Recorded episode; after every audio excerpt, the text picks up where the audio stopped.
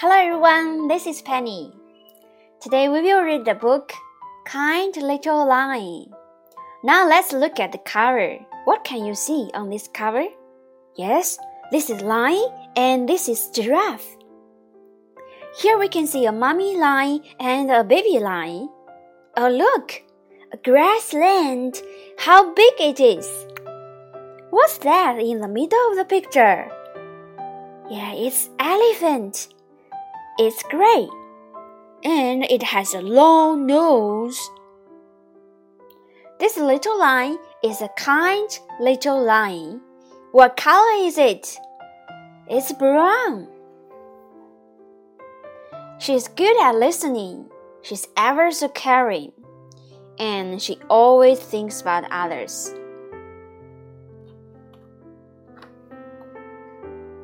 Mommy Lion returns from her hunting trip and she feels very hot. You can sit here, calls the Little Lion. And the little lion lets Mommy have the coolest, shadiest spot under the trees.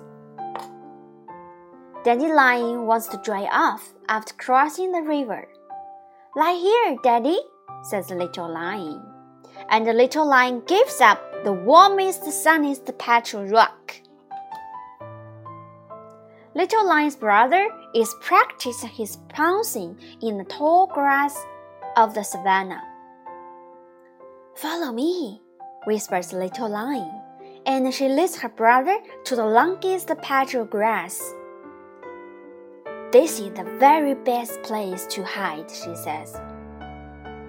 Thanks, Little Lion, says Big Brother. What a kind little lion you are, says Mommy. If only everyone was as kind as you. Little Lion doesn't understand.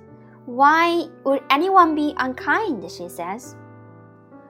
Being kind is easy and it makes you feel good. That's all for today. Now let's enjoy some music.